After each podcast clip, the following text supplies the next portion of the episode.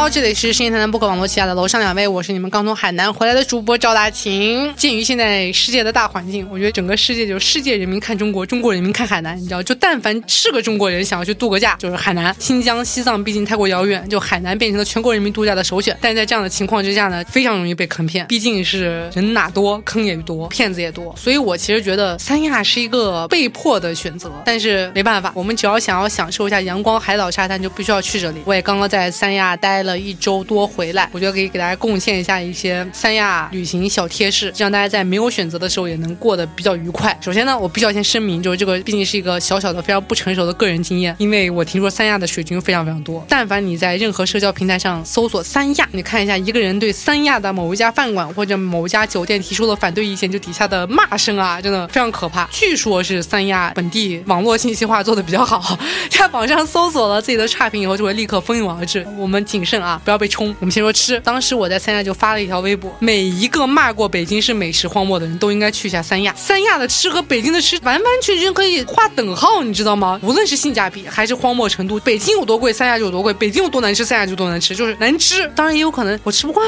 反正就不怎么样。如果你是住在三亚市区的，基本上你就可以在网上搜索到无数个三亚市区海鲜小攻略，什么第一海鲜市场啊，还是什么什么渔村呐、这个好那个不好。我跟你说没有区区别，从价格到品质都没有任何实质性的区别，大家随便哪一个进进去就可以了。但是有一些防骗 tips，就是大家看那些东西，首先你得确定它是活的，你叫它动，它就是活的。当你要了这个东西的时候，称重，称重，请大家记得，无论店家如何跟你说它去皮呀、清零呀，你都要坚持，我一定要用塑料袋称，因为所有的框框都是有一些问题，然后用塑料袋也是有诀窍的，一定要坚持让店家在塑料袋的底下剪一个小角，这样就可以把水漏干净。不要称水，你知道能放进去多少水吗？水特别特别多，然后放到秤上，请你跟他多次沟通这个东西都是多少钱。海南人民的口音真的也是非常的可怕，有可能只有到你扫支付宝的时候，你才发现四和十是分不出来的。所以用计算器，全世界人民通用，买到的东西吧，就是去加工。你看着你的虾进入到锅里，这是最好的。你如果不能做到这一点，你就至少远远的看着它进入到那个锅里。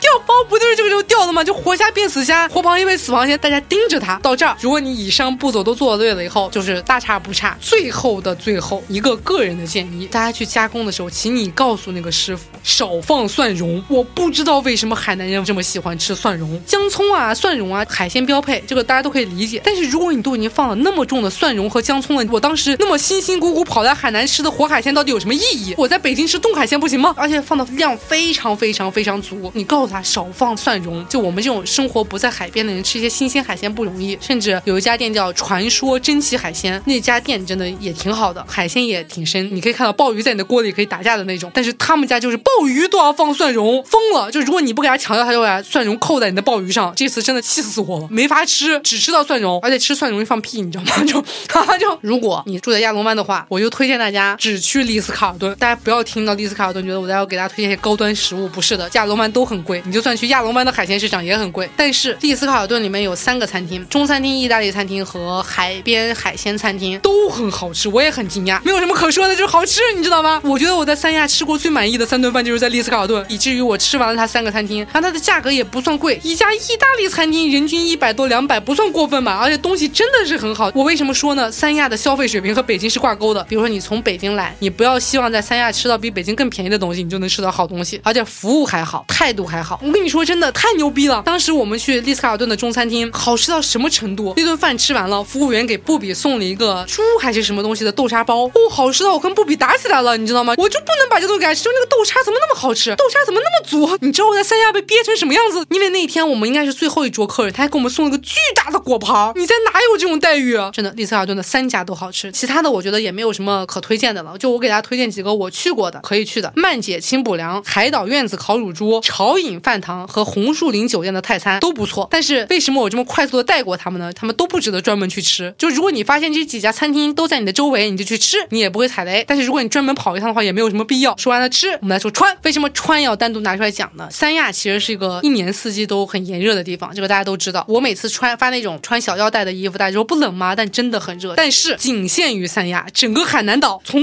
三亚往西过了南山，从三亚往东过了海棠湾，立刻就冷下来了。为什么知道这件事情呢？是因为我们这回作逼最后一天的时候去了清水湾，其实就从三亚开车四十公里就到了那个地方，非常近，然后就全家冻感冒了，哇，立刻就套上了回北京要穿的卫衣，疯了，你知道吗？就温差极大，特别可怕。去年去海南的时候，我是从博鳌开车去三亚，我当时就觉得，我操，我就不想在三亚待，就三亚怎么那么爆炸，人又多，车又多，热又热。今年我就觉得三亚还是有它存在的道理的，三亚可能是你在严冬中唯一能够过夏天的地方。如果你只要出了这个范围，把外套穿好，不要冻感冒了。然后接下来住住呢，首先我推荐大家住在亚龙湾，我觉得是一个多方面的性价比之选。它没有什么大东海那么偏，也没有市区那么嘈杂，沙子海也都是 OK 的，酒店也 OK。然后在亚龙湾里面呢，我唯一推荐的一家酒店就是万豪，性价比之选。当其他酒店都能飙到两千块钱的时候，亚龙湾的万豪坚挺着九百块钱的价格不涨价。九百块钱住在三亚的海景房，你还想图什么？当然，这里有个前提，这不是广告，请大家去海南之前一定要打开你的淘宝，办一个淘宝的八八 VIP 会员，有一个万豪旅享家联名金卡，只要花八十八块钱，你不仅能享受淘宝会员的所有权益，你可以直升万豪酒店的金卡，代表着你可以花最低的价格住海景房，还能什么有免费下午茶、延迟退房之类的东西吧，划算，一定要这么干。但是，就万豪也有它无法规避的缺点，它为什么这么便宜？是因为它的房间很小，两千块钱的丽思卡尔顿的房间大概是七十多、八十平，万豪这边只有四十平，你一下就觉得那个房间很局促。但是我就想问你，去三亚为什么要待在房间？天问好吗？当然有些有钱人，当我没有说，如果你是个有钱人，我就推荐你去住丽思卡尔顿，服务好，吃的好。如果你再有钱一点，我就推荐你去住太阳湾的博悦。太阳湾的博悦是全三亚唯一一个真正拥有私人沙滩的酒店，其他酒店都说自己有私人沙滩，但是都是能从公共沙滩走过来的。只要你能走，你就能走到任何一个酒店里面去。这叫什么私人沙滩？我也是这次才发现这件事情的。但是太阳湾博悦，你没有预订券，你连车都开不进去，真的是私密，在山里，所以大家可以按需选择。反正我个人这种经济水平，我就推荐你去万豪。你住在万豪，去其他酒店拍拍照、吃饭就特别好。因为每一家酒店其实都有自己布置的特色，但是每一家酒店也都不会拦着非住客进去逛逛，挺好的。大家不用觉得丢人什么的，没有什么的，吃顿饭就挺好。住差不多就出来这了。但是有一个个人的 tips 就是。无论你有多爱自己的孩子，请你不要给孩子办亲子房。你知道林叔这回父爱大爆发，加了两百块钱给布比办了一个亲子房的装饰。所谓亲子房，就是房间里面有那种什么小帐篷啊、小玩具啊，床单上面有一个美人鱼的罩衫啊，然后有亲子牙刷啊什么的。我跟你说，完了，本来他的初心当然是说，当你的孩子拥有了玩具之后，你的孩子就不愿意来吵你了。不是的，当你的孩子拥有了玩具以后，他就会拉着你和他一起玩玩具，知道吧？就是你的人生会变得更加的苦难，而且你的家不。不是这样子的。当你回家以后，你会有更多的苦难。你的孩子会问你说：“帐篷呢？秋千呢？我到哪给他找个秋千去？”没有的时候，他也不知道什么是有。但是他一旦有了，就完了。不要给自己找麻烦。住就是这个样子。然后行，三亚众所周知是一个豪车聚集的地方。如果你真的特别喜欢看豪车，就请你去日月湾。我觉得日月湾是全三亚豪车最多的地方，什么品牌、什么样子、什么奇怪的颜色都有。但是，如果你像我一样曾经抱着一种幻想，说哇，三亚有钱人原来这么多啊，大家有钱人都来三亚。你就错了，因为当我这回自己租了车以后，我才知道一辆宝马的敞篷车一天租下来只要两百块钱，所以大家不要被这些豪车的景象骗了。但是我也必须要强调的是，当我这回拥有了一辆敞篷车之后，我就知道了自己的敞篷使用时间一天只有十分钟，就那十分钟，享受一下敞篷车的那种通透、自由、酷炫，然后我就觉得晒，就真的晒，你知道吗？自从我自己拥有了一辆敞篷车以后，我就觉得其他开敞篷车的都是傻逼，真的谁晒谁知道。三亚那种地方，你就那么敞着。特别可怕，我跟你说，谁晒谁知道，好吧？大家理智选择。这次也是给我特别大的一个人生体验，就是所有东西都是当你拥有了以后，你就会发现这个东西没有必要。当然，你租一辆普通车，一个一天也一百多，所以你多花五十块钱租个敞篷车，一天开十分钟也挺好的。如果你是带小孩的朋友呢，就请你一定要提前给租车公司确认你租的那个车型是不是可以安装儿童安全座椅。毕竟我们道路千万条，行车安全第一条，行车不规范，亲人两行泪。因为我这回去三亚还看到很多标语，好男不裸。聊好女不刷单，所以如果你带小孩，一定要给孩子租安全座椅。安全座椅不是每辆车都能装的，一定要提前的确认。大概一天是五十块钱哦。顺便给大家一个很好笑的事情，带孩子租敞篷车真的是一件很拉风的事情。就是你知道，就没有人这么干。敞篷车天然就和孩子这件事情是互斥的，没有人带着孩子租敞篷车，回头率百分之两百。你知道我录了很多视频，就是我们开着敞篷车经过，周围人就围观你，所有人都在看，说为什么后面有个安全座椅。问题是孩子也很开心，基本上不比坐在敞篷车后座全程就升高了双手。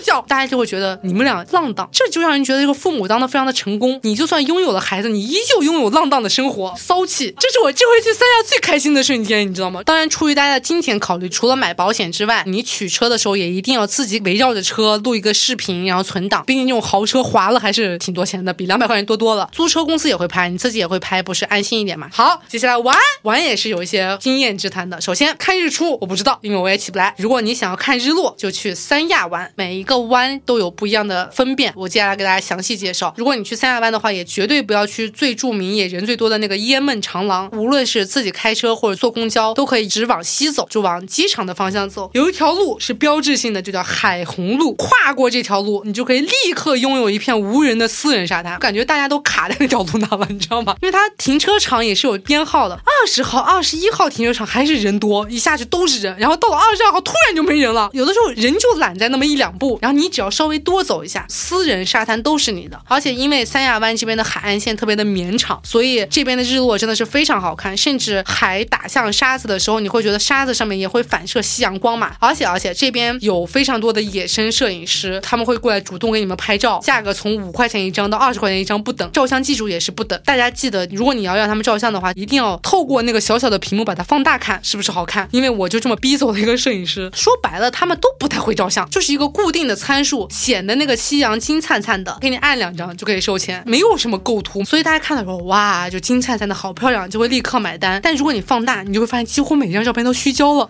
摄影师就觉得，嗯，我不好骗，立刻就甩屁股走人了。其实我是想买的，然后我就没买到。接下来呢，如果你想要看海，我就推荐大家去西岛。西岛其实是我在三亚最喜欢的地方，也算是一个相对比较小众的景点吧。现在还没有特别多人去。西岛的特点呢，就是什么都没有，它没有什么好的餐厅，也没有网红店，甚至它的水上项目都没有那么丰富，图的不就是一个原始嘛？它是那种岛上你可以看见牛在过马路、羊在过马路的这么一个岛。渔村呢，也基本上保持了一个渔村应该有的样子。特别是推荐大家去岛上的时候，一定一定要租一辆电瓶车，戴上头盔，梦回巴厘岛啊，在国外浪荡的心情又回来了。但是西岛的饭真的非常非常非常非常的难吃，都难吃过三亚的任何一家餐厅。所以大家一定要吃饱喝足了再上西岛。当然这没有拉踩的意思，懂的都懂。无论谁给你推荐，不要买鱼食，无论多便宜，无论谁说这个鱼食多好用，我装了一道鱼食，装了八天，没有地方鱼不吃。如果你想踩沙子，推荐大家去亚龙湾，我觉得亚龙湾的沙子是最好的。如果你想要去做水上运动，什么滑翔艇啊，就去蜈支洲岛，相对项目比较多，价格也比较便宜。然后，除非你本人真的特别喜欢曼谷的考山路，不知道什么是考山路，你就去搜索一下，乱七八糟，地上是粘的，就特别像城中村。你说后海村有什么吃的吗？兰州拉面、北京羊蝎子、北京糖葫芦，你懂吧？我当然知道后海村现在是个非常火，大家都去学冲浪，什么帅哥美女啊，年轻活力啊，帅哥美女是挺多的啦，你要看看也行。但是我这么说你就懂了，每三个学员能够拥有一个冲浪教练，每一个学员就能拥有一个摄影师，大家去干嘛的，懂吧？你看到海里面的那些冲浪板，你就完全觉得这些人冲不起来，有浪都冲不起来，因为已经扒满了。夏天的游泳池看过吗？把人换成冲浪板就是后海村，然后不要去亚特兰蒂斯水世界，就是那个失落的王国，还有什么的水族馆，两百块钱的门票进去了，你就会发现这个地方人比鱼还多，而且面积非常非常小。基本上，如果你以一种悠闲的心态慢慢走，你走二十分钟也走完了。你想想两百块钱的门票，而且这个水族馆最著名的是有一个亚洲最高还是什么的通天的一个水幕墙，里面有什么鲨鱼啊，各种鱼类的。这个墙是你在酒店大堂就能看的，你就去酒店大堂坐下看，和在里面看没有什么区别。反正，在三亚玩，我觉得有一个原则就是能不去景点尽量就不要去景点，其他景点也可能会得罪太多人，我就不说了。最后来三亚不能少的就是买东西，当然我也买了非常多。三亚有四个免税店，但是我最推荐的只有海旅免税店，请大家记住这个名字，人又少，东西又便宜，服务态度又好。而最著名的那个亚龙湾最大的有两层楼的免税店，东西是比较多，而且你如果你要买特定产品，可能也要去，但那边真的是人太多了，基本上你进一家奢侈品店可能要排一个小时的队，而且除非你喜欢柜姐，永远用鼻孔跟你说话，那边柜姐真的就不搭理你，你知道吗？甚至我今天问林叔说，我今天是穿的特别穷是怎么的？然后所有人给你报价就是我给你便宜两百块钱，已经给你赏饭吃了，就这种态度，我是受不了的。但是如果你真的有一些特定的货，必须要在这家免税店买的话，你可以搜索 CDF 的小程序，就这家免税店的线上程序，线上买就好了嘛。而且线上买还有个优势就是线下很多你是不能跨专柜的去组合的，但它又有非常多，比如说三件六折、三件七折这样的折扣，就导致你很多的优惠享受不了。在线上买，你就可以跨专柜、跨品牌的这么去组合，只要买够件数就好，其实是更划算的，只是没有那种所谓线下购物的乐趣。我觉得没有什么可追求的。最后一个就是你买东西的时候一定要先买最贵的东西，比如说你要买包、买手机，然后买了以后，三亚免税城无论是哪一家，最大的特点就是它的积分，积分就可以换现金，当场就可以把这个积分换钱使用了。所以你如果买了一个很大的大件，那你接下来买的所有的化妆品、护肤品，基本上就等于说免费送，所以还是很划算的。这也是为什么大家觉得三亚免税店便宜，是因为它的折扣之上还有积分，积分再可以兑换。甚至我觉得，如果你是一个平常出门都不太愿意帮朋友代购化妆品的人，这个时候可以代购一下，因为朋友的化妆品都会给你的积分，你的积分就是换钱啊，一个 tips。最后，现在的情况来说的话，大家可能去三亚和回来都需要做核核酸。三亚做核酸最快最好的地方叫解放军总医院，就是三零幺医院，这边是二十四小时测核酸，而且测核酸非常快，四个小时就能出结果。我觉得是我测过核酸里面不加急最快的了，服务态度也很好，人也不算多。去测完核酸，开开心的回家，结束了。我还是那个原则，虽然我录完这个节目可能得罪了不少人，但是我希望我的听众们在没有旅游选择的时候，稍微有一点选择，好吧？大家新年快乐！We were standing there.